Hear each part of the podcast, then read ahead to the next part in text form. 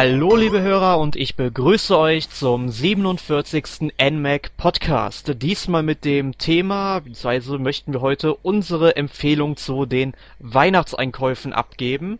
Und um diese Empfehlung abzugeben, habe ich mir natürlich tatkräftige Unterstützung geholt, und zwar vom Emil. Hallo Emil. Ich bin ein schlechtes Beispiel für das, weil ich kaufe grundsätzlich alles. Das heißt, meine Weihnachtsempfehlung ist einmal alles zu kaufen und danach zu entscheiden, was gut ist. Tja. Na, ich meine, dann gibt es zumindest äh, keine Enttäuschungen. Also es gibt schon Enttäuschungen, aber sicherlich auch sehr viele glückliche Augen. Aber man versäumt nichts, was, was irgendwie äh, erscheinen würde und gut wäre.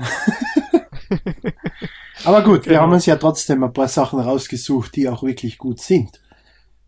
Genau, also wir haben uns gedacht, wir gliedern den Podcast in drei Teile. Einmal möchten wir euch die Empfehlung für die Wii U abgeben, dann die Empfehlung für den 3DS und dann was uns sonst noch so einfällt. Und ja, dann fangen wir doch einfach mal mit den äh, Wii U Geschenken an, die wir euch ans Herz legen wollen, die ihr euch holen oder auch verschenken könnt. Und zwar zum einen natürlich Super Smash Bros. for Wii U, was jetzt erst vor kurzem, vor, ich glaube vorgestern erschienen ist ein Titel, den hoffentlich sowieso jeder, der das hört, besitzt. Aber es geht ja darum, dass man den Titel gut verschenken kann. Weil ich habe zum Beispiel einen Bekannten, der hat sich stark geweigert, Smash Brothers zu spielen. Dann habe ich meine Version in die Hand gedruckt für die Wii U letzte Woche und er will sie mir jetzt nicht mehr zurückgeben. Also es ist einfach, man darf bei Smash Bros. nicht davon ausgehen, dass die Person Kampfspiele mögen muss, damit das Spiel wirklich gut ist. Ich mag überhaupt keine Kampfspiele, aber das Spiel ist ein perfektes Geschenk. Und wenn es schon jemand hat, dann von mir aus Amiibos, auch wenn ich von die Amiibo jetzt nicht wirklich begeistert bin. Aber die sind auch ein ja. nettes Geschenk. Ja, auf jeden Fall. Also Smash Bros. ist definitiv kein herkömmliches um, ähm, oder konventionelles Beat'em Up. Also das kann man ausspielen, wenn man jetzt mit von Street Fighter, Tekken oder Dead or Alive keine Ahnung hat. Und das Beste ist ja, äh, wenn man es dann zu Weihnachten schenkt und die ganze Familie ist anwesend und wenn man dann acht Controller zur Verfügung hat, kann man es ja auch zu acht an einem Fernseher spielen. Ja, und das ist so krank. Wobei ich das nicht empfehlen würde, vielleicht mit der Familie zu spielen, weil dann geht's da ziemlich chaosmäßig ab, weil kein Mensch weiß, was er tun muss es ist schon empfehlenswert, das Leuten zu schenken, die zumindest Videospiele gern spielen. Weil es ja. lebt ja auch sehr von der Nostalgie und dass man die ganzen Charaktere, die man kennt von Nintendo hat. Und das ist für mich ein großer Kaufgrund auch für das Spiel und eine große Motivation, den Titel gut zu finden, weil du eben jeder, der irgendein Nintendo-Spiel gern hat, und es ist scheißegal welches, der Charakter, ja, irgendein Charakter von dem Titel ist immer drin. Außer du magst Ice Climbers, dann nicht. Aber wer, ja, da hat man dann Pech wer bitte mag Ice Climbers? also jetzt nicht die Charaktere, die gehen mir wirklich ab, aber das originale Ice Climbers Spiel, das ist eine Katastrophe. Es ist schwer zu meistern, das stimmt schon. Nee, aber du kannst sicherlich jetzt noch was zu einem nächsten Titel sagen, weil zu Smash Bros. haben wir nämlich nächste Woche noch einen Podcast. Ja. Ähm, du hast sicherlich in der letzten Zeit rauf und runter Bayonetta 2 gespielt. Uh ja, da kann man sich ja den vorletzten Podcast oder den letzten, vorletzten, gell, anhören. anhören. Äh, das ist einfach ein großartiger Titel. Es ist halt ein sehr Hardcore-Titel, das heißt, da ist wiederum die Gruppe, der man es schenken kann, recht eingeschränkt, wie ich finde. Aber ich habe den Titel letztens beim Saturn um 34,90 gesehen. Das hat mir teilweise schon in der Seele oh. wehgetan, wenn du ein Spiel einen Monat nach Release, was so großartig ist, für so einen Preis kriegst. Aber das, das, das gibt nur noch mehr Gründe, es zu verschenken, weil der Titel, das ist das beste Geschenk, was man am Hardcore-Gamer machen kann, wenn er Wii U besitzt. Das ist unfassbar gut. Ja, ich habe leider immer noch versäumt, den ersten Teil zu spielen, den zweiten ebenfalls und nicht. Sie liegen beide hier, sie stehen in den Startlöchern quasi, aber wie das so oft ist mit der Zeit, aber du hast ihm äh, ja auch eine ziemlich hohe Wertung gegeben im NMAC. 10 von 10. Äh, das ja. heißt, laut unserem neuen Wertungsbogen, wo wir ja auch drei andere äh, Partnerseiten mit einbeziehen, äh, haben zwei andere Partnerseiten auch 10 von 10 gegeben und eine 9 von 10. Das heißt, es hat 39 Punkte. Ich glaube, so viel hat noch kein Titel gehabt, seitdem wir die neue Wertung haben, oder? Für mich ist es nee, auch der erste nicht. Titel, den ich 10 Punkte gegeben habe über die Jahre hinweg. Ich glaube, ich habe noch niemand, nie am Titel wirklich die maximale Punktzahl gegeben.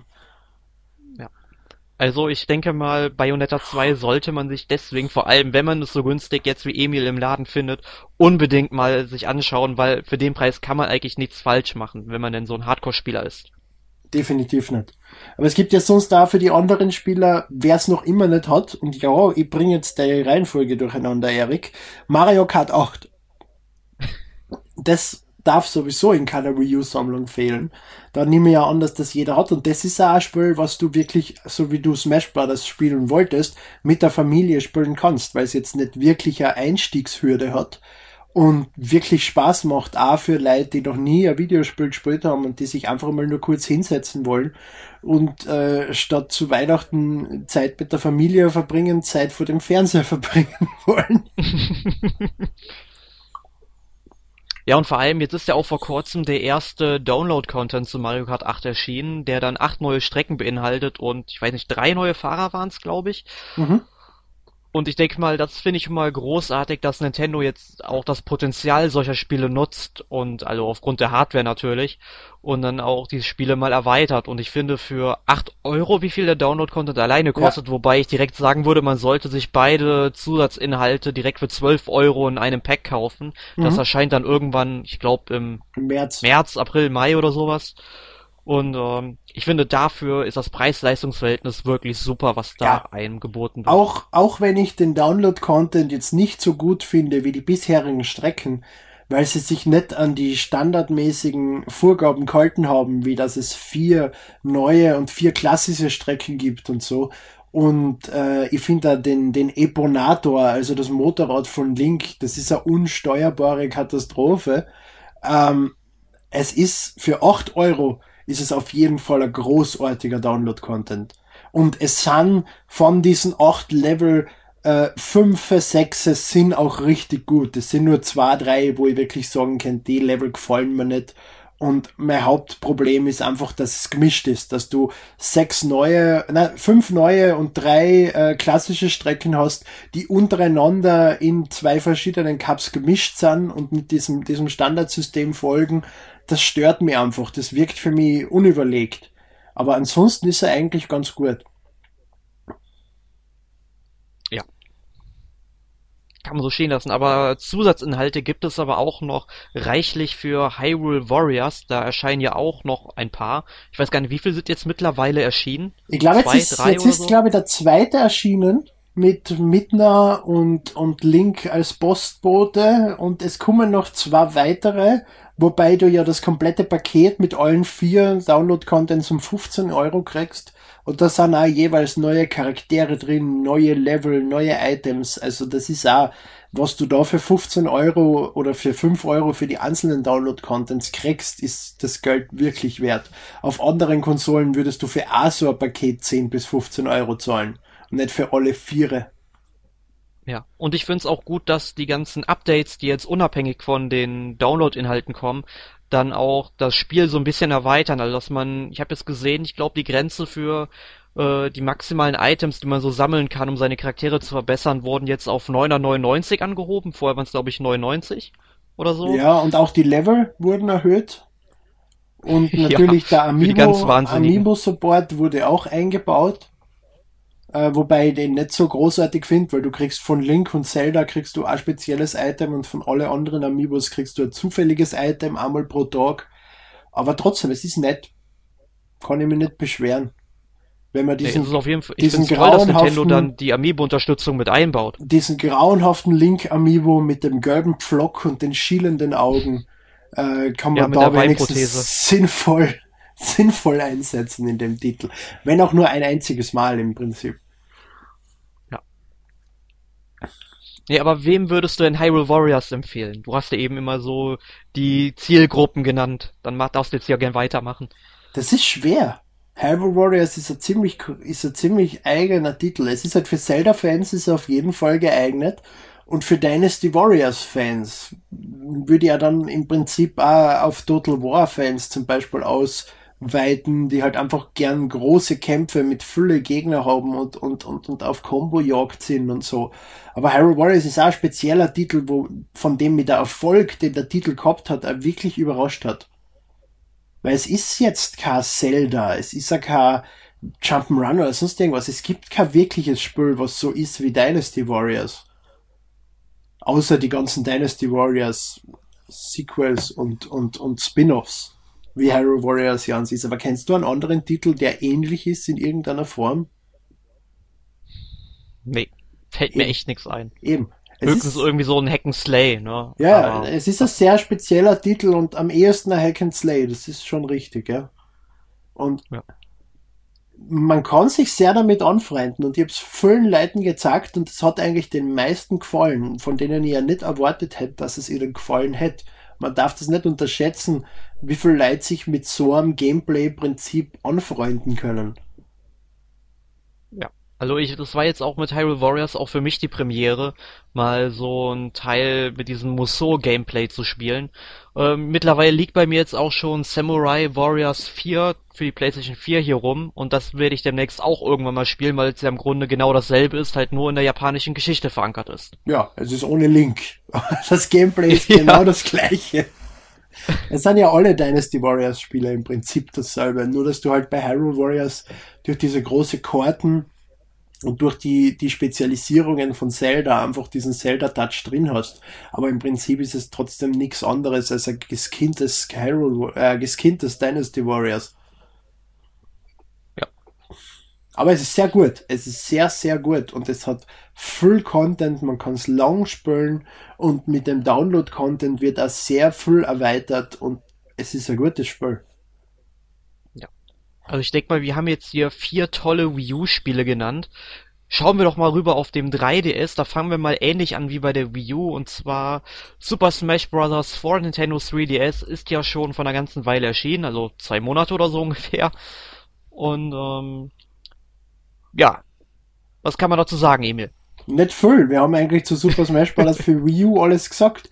Das Spiel sollte in keiner Sammlung in irgendeiner Form fehlen. Man sollte sich halt nur überlegen bei Super Smash Bros. für 3DS, dass man dann gleich einen neuen 3DS dazu, dazu schenkt, weil das Spiel ist ja dafür berüchtigt, dass es dem Schiebebett den Gar ausmacht.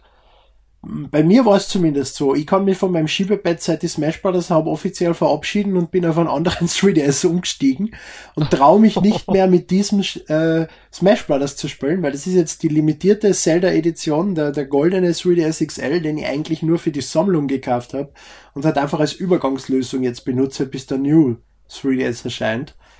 Ähm, aber das ist echt Sach weil du doch sehr schnelle Bewegungen machst und sehr ruckartige Bewegungen und so und da geht das Schiebebett einfach ein. Und wenn man das im Internet verfolgt, da bin ich definitiv nicht der Einzige, der mit dem Problem zu kämpfen hat. Das Mario Party Nintendo 64 Syndrom ist zurück. Wobei dann in, in Nintendo 64 Controller das sehr gut standgehalten hat. Das einzige Problem war, dass die Handinnenflächen sich mit Blondblasen verziert haben, wenn du Mario Party 64 gespielt hast.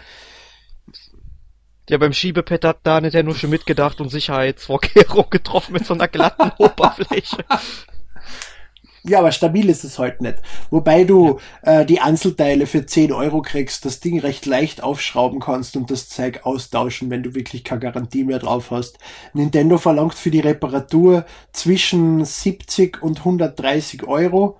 Ich habe sie angefragt, was es ungefähr kosten wird, weil das ja doch ein variabler Preis ist. Habe die Antwort gekriegt, ja, das können Sie mir leider nicht sagen, ich möge es doch einschicken. Ich weiß nicht, was so schwer dran ist, wenn ich den Fehler eins zu eins beschreibe und sage, mein Schiebebett ist defekt, das muss bitte getauscht werden, sonst ist das 3DS vollkommen in Ordnung. Warum kann man mir ja. dann nicht sagen, das kostet jetzt 80 Euro oder so?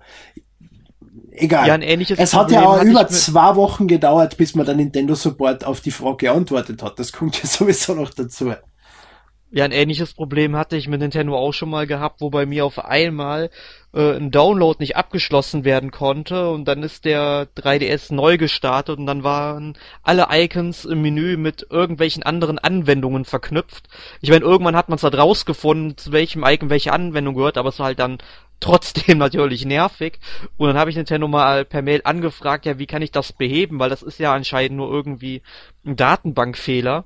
Mhm. Und dann ähm, wollten sie auch, dass ich das Ding einschicke und habe ich gesagt, das kann doch wohl kein Problem sein, mal irgendwie in Japan nachzufragen, was ich da jetzt ändern muss. Und dann kam eine Woche später, ja, wir haben jetzt mal in Japan nachgefragt, das und das müssen sie machen. Warum denn nicht gleich was so? Musstest du machen? Ähm, ich musste die ähm, irgendeine Datei auf der SD-Karte löschen, die wurde dann irgendwie neu erstellt oder so. Ah, okay, also einfach eine, alles wieder okay. eine Indexdatei, die aussagt, was wohin führt im Prinzip, die dann neu geladen worden genau. ist, okay. Ja, ich verstehe auch nicht, was dann so schwer ist, das gleich als Antwort zu sagen. Das ist zu hoch technisiert. Beim anderen können sie 80 Euro verdienen, wobei das ja wohl eher garantievoll ist. Nintendo ist da eh recht kulant, was solche Sachen betrifft. Mhm. Aber äh, was man noch zu Smash Bros. sagen kann, was mir gerade einfällt, wenn man sich ja beide Spiele kauft oder jetzt zu Weihnachten schenken lässt, sollte man, ich glaube bis zum 20. Januar war das, glaube ich, mit der Frist, dass man die sich dann im E-Shop beide, nicht im E-Shop, im Sternekatalog, ähm, ja hier in seinem eigenen Profil eben da registrieren sollte, weil dann kriegt man zum einen irgendwann im nächsten Jahr den Soundtrack zugeschickt ja. und man kriegt auch noch äh, jeweils einen Download-Code für den Charakter Mewtwo. Wobei du Mewtwo hast du sogar Zeit bis März oder so, bis dass du es registrierst. Das ist rein der Soundtrack, den du bis Februar, äh, bis Januar registrieren musst. Und der ist gut. Das ist eine Doppel-CD, ACD, die sich mit dem Soundtrack der 3DS-Fassung und ACD, die sich mit dem Soundtrack der Wii U-Fassung äh, beschäftigt. Wobei man sagen muss, allein Super Smash Bros. for Wii U enthält über 400 verschiedene Musikstücke. Das heißt, das kriegst du nicht auf ACD unter. Ich bin gespannt, nee. was da drauf ist, ob, die, ob sie da eine sinnvolle Auswahl getroffen haben. Weil wenn ich mir zum Beispiel den Soundtrack anschaue, der bei Theater Rhythm äh, Final Fantasy Curtain Call dabei war, das waren fünf Tracks oder sechs Tracks, das ist eine Katastrophe, wie du ja, das als Soundtrack veröffentlichen kannst. So ist es. Weil es macht für mich jetzt, in der Produktion macht es doch keinen Unterschied, ob du auf einer Audio-CD fünf oder zwanzig Tracks draufhaust, solange sie natürlich nicht zu lang sind. Ich verstehe nicht, was sie sich dabei gedacht haben.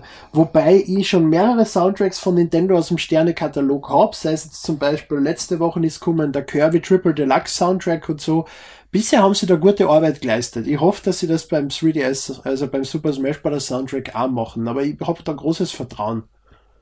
Ja, das war ja damals nicht anders, wenn man sich noch an den Club Nintendo erinnert.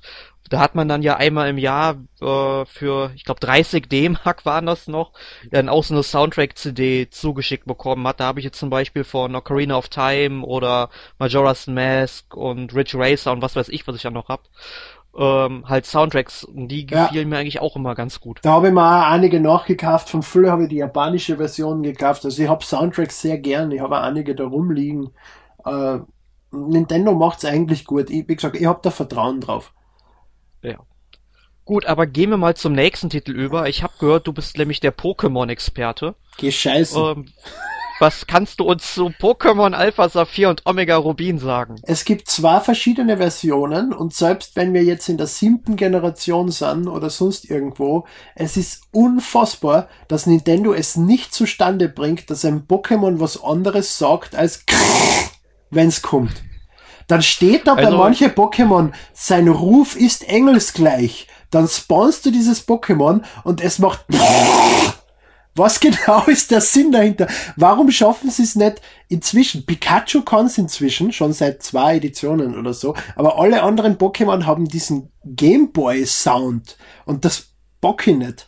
Ansonsten habe ich nicht viel zu Pokémon zu sagen, weil es mich nicht mehr interessiert. Es sind zu viele ja. Pokémon. Es ist, war jahrelang dasselbe. Es, ich habe einen Bekannten, der hat beim vorherigen Pokémon, also bei, was war das? Äh, X, und äh, X und Y 999 Stunden und 59 Minuten auf dem Spiel Bass stehen und die Zeit zählt nicht weiter. Also, und der sitzt da seit Donnerstag an Pokémon Alpha Saphir und Omega Rubin. Er hat natürlich gleich Bade gekauft.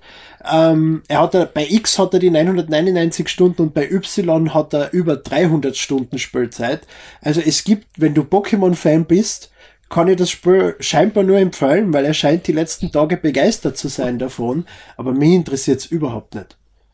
Boah, das ist schon echt heftig. Also ich habe leider Alpha Saphir und Omega Rubin beide noch nicht gekauft. Die kommen irgendwann sicherlich auch in meine Sammlung. Ähm, ich habe gespielt, aber das Original damals, allerdings die dritte Version, ich weiß gar nicht mehr, was das war, war das Smaragd? Ja, Smaragd ja. klingt gut. Ähm, Habe ich leider nie durchgespielt, weil irgendwie diese dritte Generation hat mich damals nicht so wirklich geflasht. Bei also mir war es eines der letzten Pokémon, die ich wirklich gespielt habe. Also damals habe ich schon mal Freude damit gehabt am GBA, da kann ich mich nicht aufregen. Aber. Nee, es war kein schlechtes Spiel, aber mich haben halt die Pokémon halt so von ihrem Design her irgendwie nicht mehr so angesprochen wie noch in der ersten und zweiten Generation. Man hat schon damals gemerkt, es sind jetzt irgendwie schon ein bisschen zu viel. Und jetzt sind es ja 748 oder irgend sowas, 746. 46. Ja, irgendwie in der Größenkategorie ja, bewegen Das ist uns. ja psychopathisch und, und der Deki kann sie alle beim Namen nennen. Du kannst ihn teilweise oh. fragen, was ist Pokémon Nummer 637? Du kriegst zwar meistens keine korrekte Antwort, aber manchmal schafft es trotzdem und ich finde das schon äußerst krank. Ich wollte eindrucksvoll sagen, aber eigentlich ist das nicht mehr nur eindrucksvoll, das ist einfach nur noch krank. nee, aber wie gesagt, Pokémon-Fans unbedingt hier zugreifen. Ja, und das wird der erste Titel, den ich mir gar nicht kaufe. Ich habe mir bisschen, ich habe mir äh, Schwarz gekauft, äh, Weiß 2, ich habe mir X gekauft und Y, habe sie alle versucht zu spielen, habe aber alle Titel nach wenigen Stunden, wenn überhaupt, aufgehört, weil sie mir keinen Spaß mehr gemacht haben. Omega Rubin und Alpha Saphir wird wirklich der erste Titel sein, den ich nicht kaufe. Zumindest nicht, wenn ich nicht irgendwo billig für 20 Euro krieg oder so. Ja. ist halt so ein typisches Rollenspiel, denke ich mal, das ja. dich dann so ein bisschen von dem Spiel abschreckt. Ja, aber das hat mich damals auch nicht gestört. Ich habe Silber mit 251 Pokémon gehabt. Alle. Und dann ist irgendwann der, der, der Batteriespeicher eingegangen und alles war weg.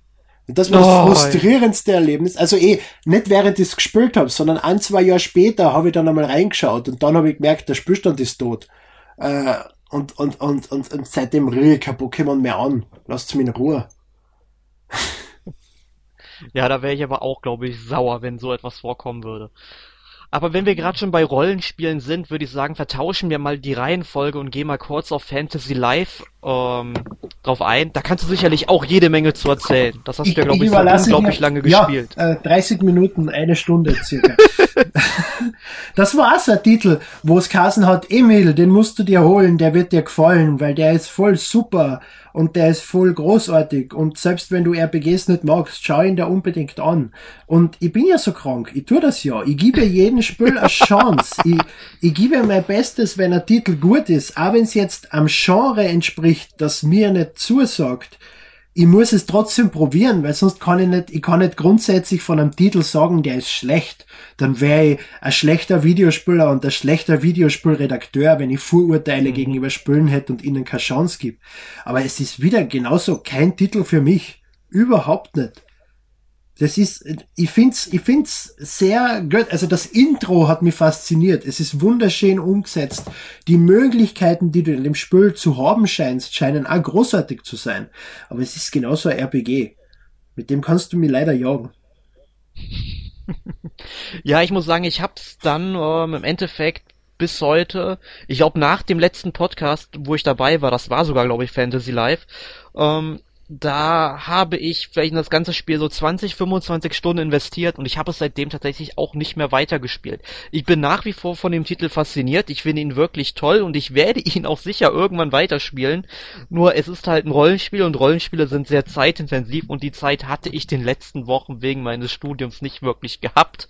Aber ich kann das wirklich nur jedem empfehlen, sich mal Fantasy Life anzuschauen, besonders jetzt als Weihnachtsgeschenk für die Weihnachtsferien oder wenn man Urlaub hat da kann man wirklich sehr, sehr viel Zeit in dieses Spiel versenken. Also dafür lohnt es sich auf jeden Fall. Oder wenn man mit Krebs mehrere Monate im Krankenhaus liegt und nichts zu tun hat.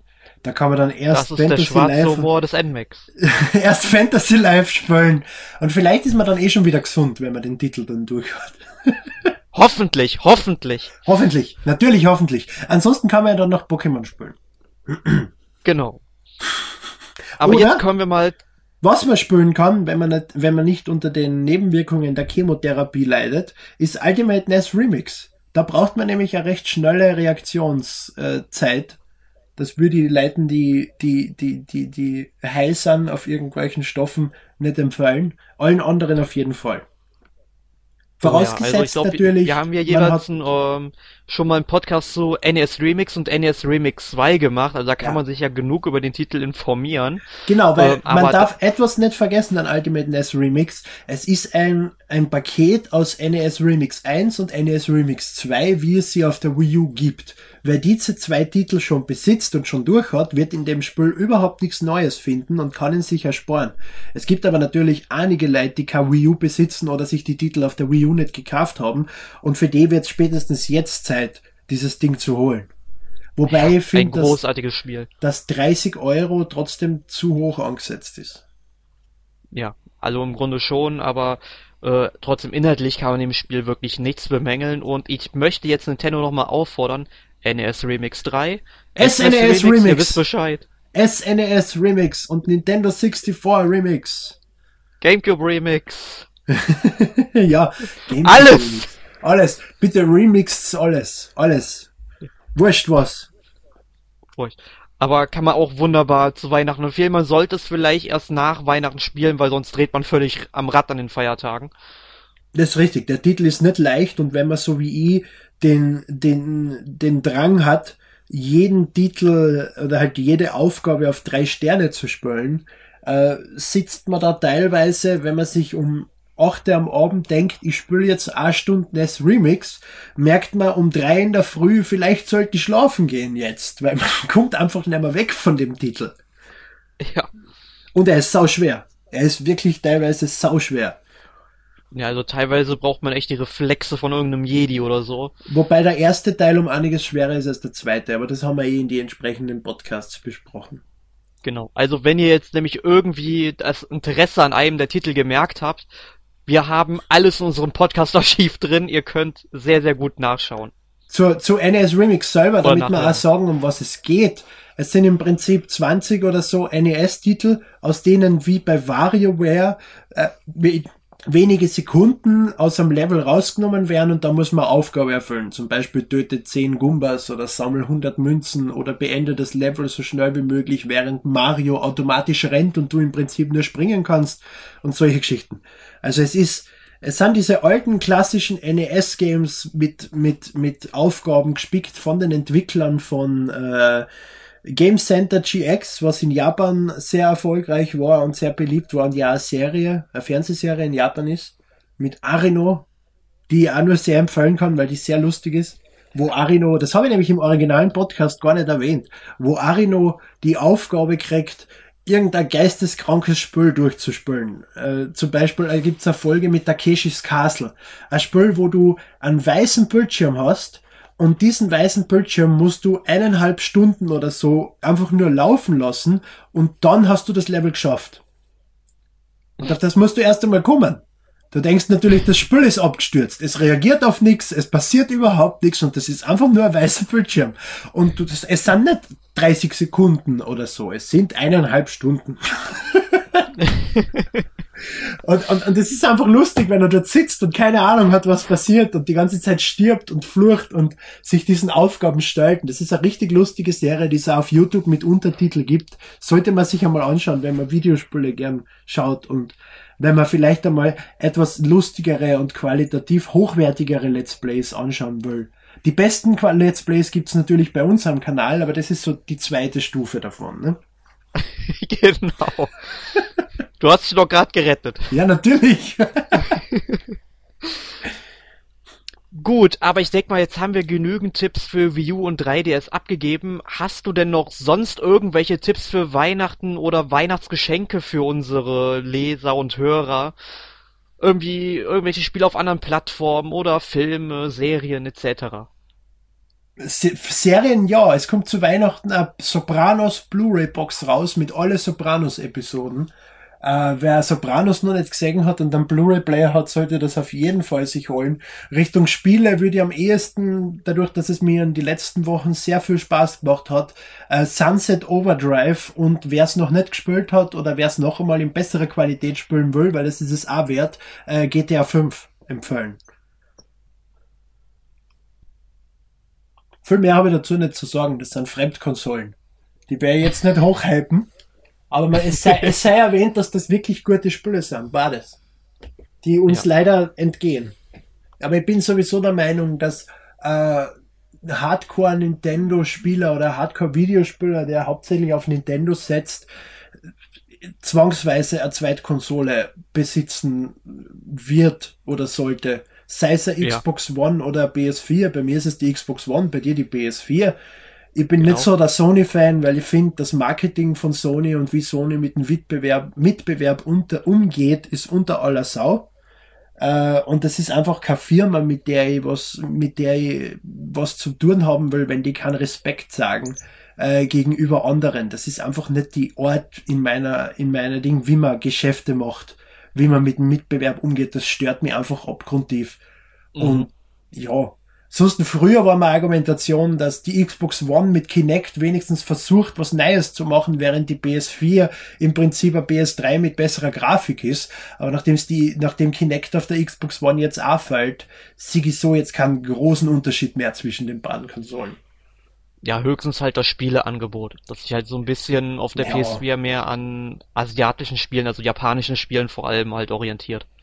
Das ist richtig. Dafür war Sony, dafür, be, dafür bewundere ich Sony wieder, dass sie wirklich oft das Risiko eingehen und Spiele in Europa veröffentlichen, wie Nino Kuni zum Beispiel oder viele andere Titel, die einfach so nie auf einer anderen Plattform in Europa erscheinen würden oder allgemein außerhalb Japans, die auch jetzt nicht wirklich die Verkäufe finden, aber wo es einfach darum geht, das ist ein gutes Spiel mit guter Bewertung und sie bieten dem Spieler die Chance, kauft dir das, weil das ist super und du hättest das vielleicht gern.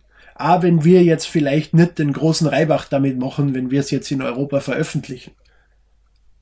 Ja, ja, ich hoffe ja immer noch, dass irgendwann mal äh, Yakuza 5, dann Ryuga Gotaku Ishin und äh, Yakuza Zero dann auch noch kommen.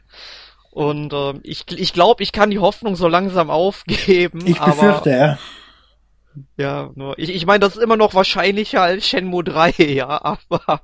Ja, ähm, weil es Yakuza wenigstens gibt. Ich hoffe ja, okay. wo du gerade von Yakuza sprichst, von auf einen komplett anderen Titel von dieselben Entwickler, nämlich Jet Set Radio, was auch immer wie der nächste Titel dann heißen wird, aber halt ein neues Jet Set Radio wäre wirklich großartig. Auf das würde ja. ich mich freuen. Ähm, ja, jetzt noch äh, große Tipps von mir. Ich kann, glaube ich, momentan nicht so viele Tipps geben, weil ich auf anderen Plattformen momentan nicht so viel gespielt habe, was ich jetzt unbedingt empfehlen möchte. Aber ähm, wir hatten in der Vorbesprechung gesehen, was morgen hier beim Cyber Monday noch im Angebot ist bei Amazon, und zwar die also drei nicht, Sorten Cornetto-Trilogie. Nicht morgen, sondern vorgestern. Bitte. Genau, wenn wir am Mittwoch erscheinen, ist das Angebot schon vorbei. Das ist für euch jetzt von keiner Relevanz, aber trotzdem. Äh, die Blu-ray kostet halt zusammen, ich glaube, 22 Euro oder 23 Euro. Und da sind dann eben Shaun of the Dead, Hot Fuzz und End of the World drin. Das sind äh, ja drei tolle Filme, die ja. unglaublich witzig sind. Ja. Simon Peck, Nick Frost, ja. äh, Bill Nye in der Nebenrolle, ah. großartig, ja. Und Watson. Und vor allem die ganzen Gags, die sie durch die ganzen Filme ziehen über dieses blöde Cornetto-Eis, ist fantastisch. ich finde ja allgemein englischen Humor und diese englischen Filme, sei es jetzt sowas oder, oder Ali G in der Haus, Borat, Bruno, das sind ja alles englische, englischer Humor, englische geisteskranke Psychopathenfilme. Wirklich großartig. Ja, ja, wenn wir, äh, gut, wenn wir jetzt schon bei äh, britischen Filmen sind, ich meine, das ist dann wirklich für die Hardcore-Gestörten unter euch. Es gibt da so eine Krimi- Reihe, die nennt sich Inspector Barnaby. Da gibt uh, es ja. mittlerweile, keine Ahnung, irgendwie 120 Folgen oder so. Und ganz ehrlich, also von der Handlung her, die, also jede Episode ist halt abgeschlossen, manchmal gibt's halt Bezüge auf eine andere, aber im Grunde ist das halt nur so nebensächlich. Nur diese ganzen Fälle, ja, die sind so konstruiert, ja. Das ist so lächerlich teilweise, da sterben dann pro Folge irgendwie drei bis sechs Leute und äh, alles von einem Täter und nur weil er irgendwas vertuschen wollte und ach, es ist teilweise so lächerlich, aber ich finde einfach halt den britischen Humor, der dann so wirklich ganz unterschwellig in der Serie vorkommt und die Schauspieler, die machen das wirklich gut.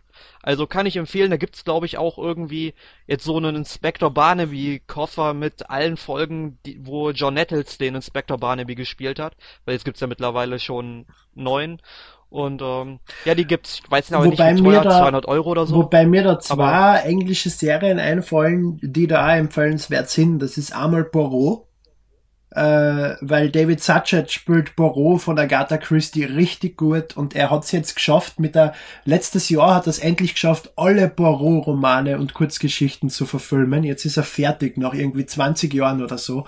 Da gibt, kommt dann sicher genauso eine Box raus, habe ich glaube ich sogar schon gesehen, mit alle Poirot-Episoden und er macht ihn richtig gut, diesen Belgier, den alle für einen Franzosen halten. Und äh, die beste Französ äh, die beste englische Serie der letzten Jahre, die jeder besitzen sollte, Sherlock. Ja, Sherlock steht auf jeden Fall noch auf meiner Liste, weil ich werde auch immer von meinen Kommilitonen oder eher Kommilitoninnen, aber aufgrund, ich denke mal nur wegen ähm, Cumberbatch, immer nur drauf angesprochen, du musst dir das anschauen. Es geht jetzt gar nicht mir so um Cumberbatch, es ist einfach die, die Schreibweise von, von, von, äh, na, wie heißen denn die zwei Dr. Hooding? Mark Gettis und der Haupt-Dr. Who-Typ, der ein Coupling gemacht hat, dessen Namen mir jetzt nicht einfällt, äh, die schreiben die Folgen einfach so großartig und bringen Sherlock Holmes in die Jetztzeit mit Smartphones, SMS und Internet und Watson schreibt am Blog und es ist halt alles wirklich in der Jetztzeit, aber es sind diese alten Geschichten und man erkennt sie wieder, auch wenn sie sich teilweise wirkliche Freiheiten nehmen und um die Spannung zu verbessern, äh, mehrere Romane zusammenschmeißen und so. Es ist richtig, richtig gut. Die dritte Staffel ist in meinen Augen die schwächste. Ähm, aber die ersten zwei sind ein Hammer und auch die dritte ist noch immer großartig im Vergleich zu anderen Serien. Und was ich auch vorher gesagt habe, was man auch vielleicht sich anschauen sollte, wer Studio Ghibli mag, das ist eher was für die, Erik.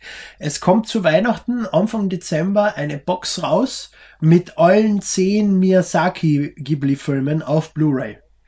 Miyazaki ist, ich, ich schaue sehr selten Animes und, und, und lies überhaupt keine Mangas und, und beschäftige mich mit dem gar nicht, aber die Filme von Miyazaki, sei es Das wandelnde Schloss, Chihiros Reise ins Zauberland, Porco Rosso, die sind alle einfach nur großartig. Ja, das also ganz ehrlich, Hayao Miyazaki ist ein wirklich wunderbarer Regisseur, was so Anime-Filme betrifft.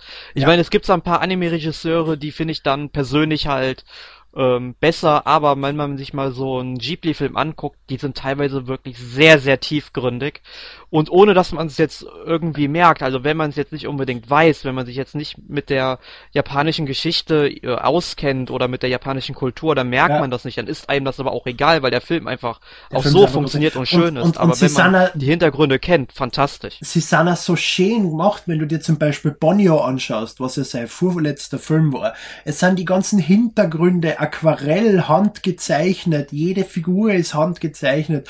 Er hat früher äh, mit Prinzessin Mononoke zwar auch schon auf, auf, auf Computeranimationen gesetzt, hat es aber wieder stark zurückgefahren, weil er einfach äh, sehr auf die Hand, Handanimation steht und die sitzen mehrere Jahre an so einem Film, zeichnen alles selbst. Und das ist richtig, man merkt das, wie viel Liebe in dem Film drinsteckt und wie gut die gemacht sind. Und auch die deutschen Synchros sind in meinen Augen richtig gut. Weil ich bin ja eigentlich nicht, nicht, nicht der Fan von deutscher Synchronisation, würde aber den Film jetzt nicht in der japanischen Synchro anschauen. Die englische, dadurch, dass sie von Disney gemacht wird, sind auch sehr, sehr gut. Aber ich habe an der deutschen eigentlich nichts zu bemängeln von den meisten Filmen. Gut, aber ich denke mal, wir sollten das mit den Weihnachtseinkäufen 2014 an der Stelle mal abschließen. Yeah. Was hast du denn letzte Woche gespielt? Ich habe gerade angefangen zu überlegen, weil ich gewusst habe, dass die Frage kommt. Hauptsächlich Smash Bros. for Wii U, äh, ein bisschen GTA 5 und Geometry Wars 3 ist endlich erschienen auf der Xbox One und da allen anderen Konsolen außer der Wii U. Ist nicht so toll wie Geometry Wars 1 und 2, hat aber noch immer diesen Geometry Wars Touch und fesselt an noch immer nur nicht so mehr wie die vorherigen Teile. Man merkt, es ist nicht mehr Bizarre Creations dahinter, sondern irgendein Entwickler von Activision beziehungsweise Sierra, wie das Label ja heißt, unter dem sie diese kleinen Titel veröffentlichen. Ähm, aber ich bin froh, dass sie es ausgegraben haben und dass sie die Serie nicht haben sterben lassen. Und die 15 Euro ist das Spiel definitiv auch wert. Ja. Du? Äh, ja, was habe ich gespielt? Ich überlege gerade. Ähm, ich habe auf jeden Fall gespielt Watch Dogs. Ähm, und zwar zum einen auf dem PC, da habe ich es auch durchgespielt, weil da hatten wir ja beide vor ein paar Wochen das Angebot bei Amazon wahrgenommen und die DeadSec Edition abgegriffen. Ja, bei mir halt für die Xbox One, aber ich bin so enttäuscht von dem Titel, dass ich nach drei Stunden aufgehört habe damit. Ja, also ich muss auch sagen, Watch Dogs ist jetzt nicht so der Überhammer geworden. Ich meine, ich finde die Geschichte, die sich halt um Aiden Pierce dreht und seine Familie da eingebunden ist, die er beschützen muss. Das ist der einzige Teil der Geschichte, der wirklich gut ist. Alles ja. andere drumherum mit diesen ganzen Charakteren, ich finde, die sind teilweise so flach und austauschbar und auch vor allem dieses ganze Szenario, das würde so viel mehr hergeben in so einem Überwachungsstaat quasi, ne? Ja. Oder eine Überwachungsstadt. Ich weiß halt nicht, wie das CTOS da in Amerika genutzt wird. Der allererste, also in der fiktiven Welt von Watch Dogs. Ne? Es war der allererste E3-Trailer, wo sie im Prinzip nur CTOS vorgestellt haben. Das hat so ausgeschaut wie Person of Interest, mit der Zeit genau. Lieblingsfernsehserie. Und mir ist einfach einer abgegangen. Und ich hab so erfreut gehabt und hab mich so total gefreut auf den Titel. Und dann ist er zweimal verschoben worden, dann ist die Wii U-Fassung verschoben worden und, und er ist einfach nicht das geworden, was der erste Trailer versprochen hat. Und das ist richtig schade, weil die, das Setting, diese ganze Hackers-Sache ist etwas, was mich sehr interessiert. Und ich liebe Filme und Serien, die mit Hacker zu tun haben und sich mit Computer beschäftigen und so. Aber bei, mit dem Spiel wäre ich einfach nicht warm. Nee. Also ich muss halt sagen, so vom Gameplay her finde ich es wirklich ganz okay. Also da kann man jetzt nichts falsch machen, aber die ganze Prämisse drumherum, also da wäre wirklich mehr drin gewesen. Ja, aber äh, ich habe es dann jetzt natürlich auch noch für die Wii U gespielt und da, naja, ich muss sagen, ich finde die Wii U-Umsetzung, also in den Innenräumen finde ich sie also eigentlich super. Also da sieht man wirklich, zu was die Wii U imstande ist. Aber wenn man dann durch die Stadt fährt, man hat die ganze Zeit so ein leichtes Dauerruckeln und verwaschene Texturen und das sieht absolut nicht schön aus. Mhm. Ja, aber wenn ihr die Auswahl habt zwischen Watch Dogs und GTA 5, die ja fast gleichzeitig erschienen sind damals. GTA 5. Definitiv. Ja, also GTA 5 ist bei weitem das bessere Spiel. Und das sagt selbst ich, obwohl ich äh, GTA 4 immer noch besser als GTA 5 halte. ähm, ja. Nee, aber was habe ich denn noch gespielt? Dann habe ich äh, Tetris Ultimate auf dem 3DS gespielt. Ja, was soll man dazu sagen? Tetris halt. Naja, aber das würde mich interessieren, wie das ist, weil es veröffentlicht ja Nintendo immer ein Tetris für die Konsolen. Das war jetzt Tetris DS und Tetris 3D und die sind ja richtig gut. Und das ist ja jetzt ein Titel von Ubisoft. Schaffen die das auch, diesen, diesen, diese Langzeitmotivation, die verschiedenen Füllen Modi und so, wie es Nintendo einmal im Jahr, einmal pro Konsolengeneration schafft? Ist der Ubisoft-Titel vergleichbar?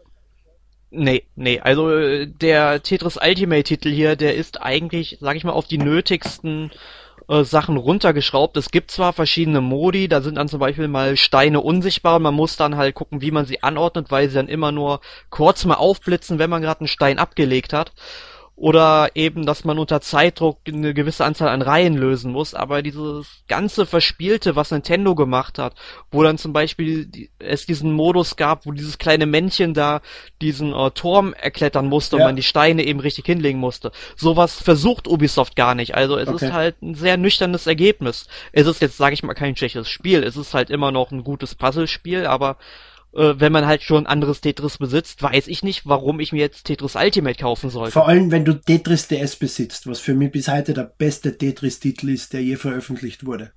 Weil der so ja, viele verschiedene Möglichkeit hat, Möglichkeiten hat, so viel Liebe äh, hinter dem steckt und der halt da wirklich ein reiner First-Party-Nintendo-Titel ist, der richtig, richtig gut geworden ist damals. Und auch im Multiplayer sowohl offline als auch online richtig Spaß gemacht hat.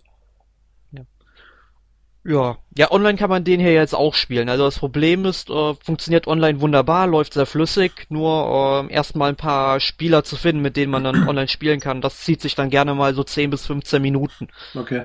Das muss ich übrigens noch zu Smash Brothers sagen. Auf der Wii U, der Online-Modus funktioniert ausgezeichnet.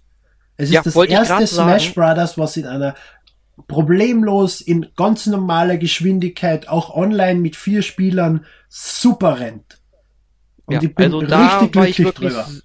Ja, ich war sehr überrascht, weil äh, ich habe dann den Online-Modus schon mit Bedenken gestartet, weil Ja. man hat jetzt schon zweimal gesehen, wie es nicht geht. Und beim dritten Mal hat es jetzt zum Glück funktioniert und ich habe wirklich sehr viel Spaß dabei gehabt. Ja, Und die Leute dann mit Ike richtig rausgekickt und dann hatten, dann hatte ich auch meinen Spaß gehabt. aber dazu nächste Woche mehr. Im Genau. Super Smash Bros. Podcast. Verzeiht. Ich bin so erfreut Ja. von Super Smash Bros., dass sich meine Lunge verabschiedet. Ja, und mit diesen Worten verabschieden wir uns heute mal. Ähm, ich wünsche euch eine schöne Woche und Ja. dann hört ihr uns beim nächsten Mal wieder. Macht's gut, tschüss.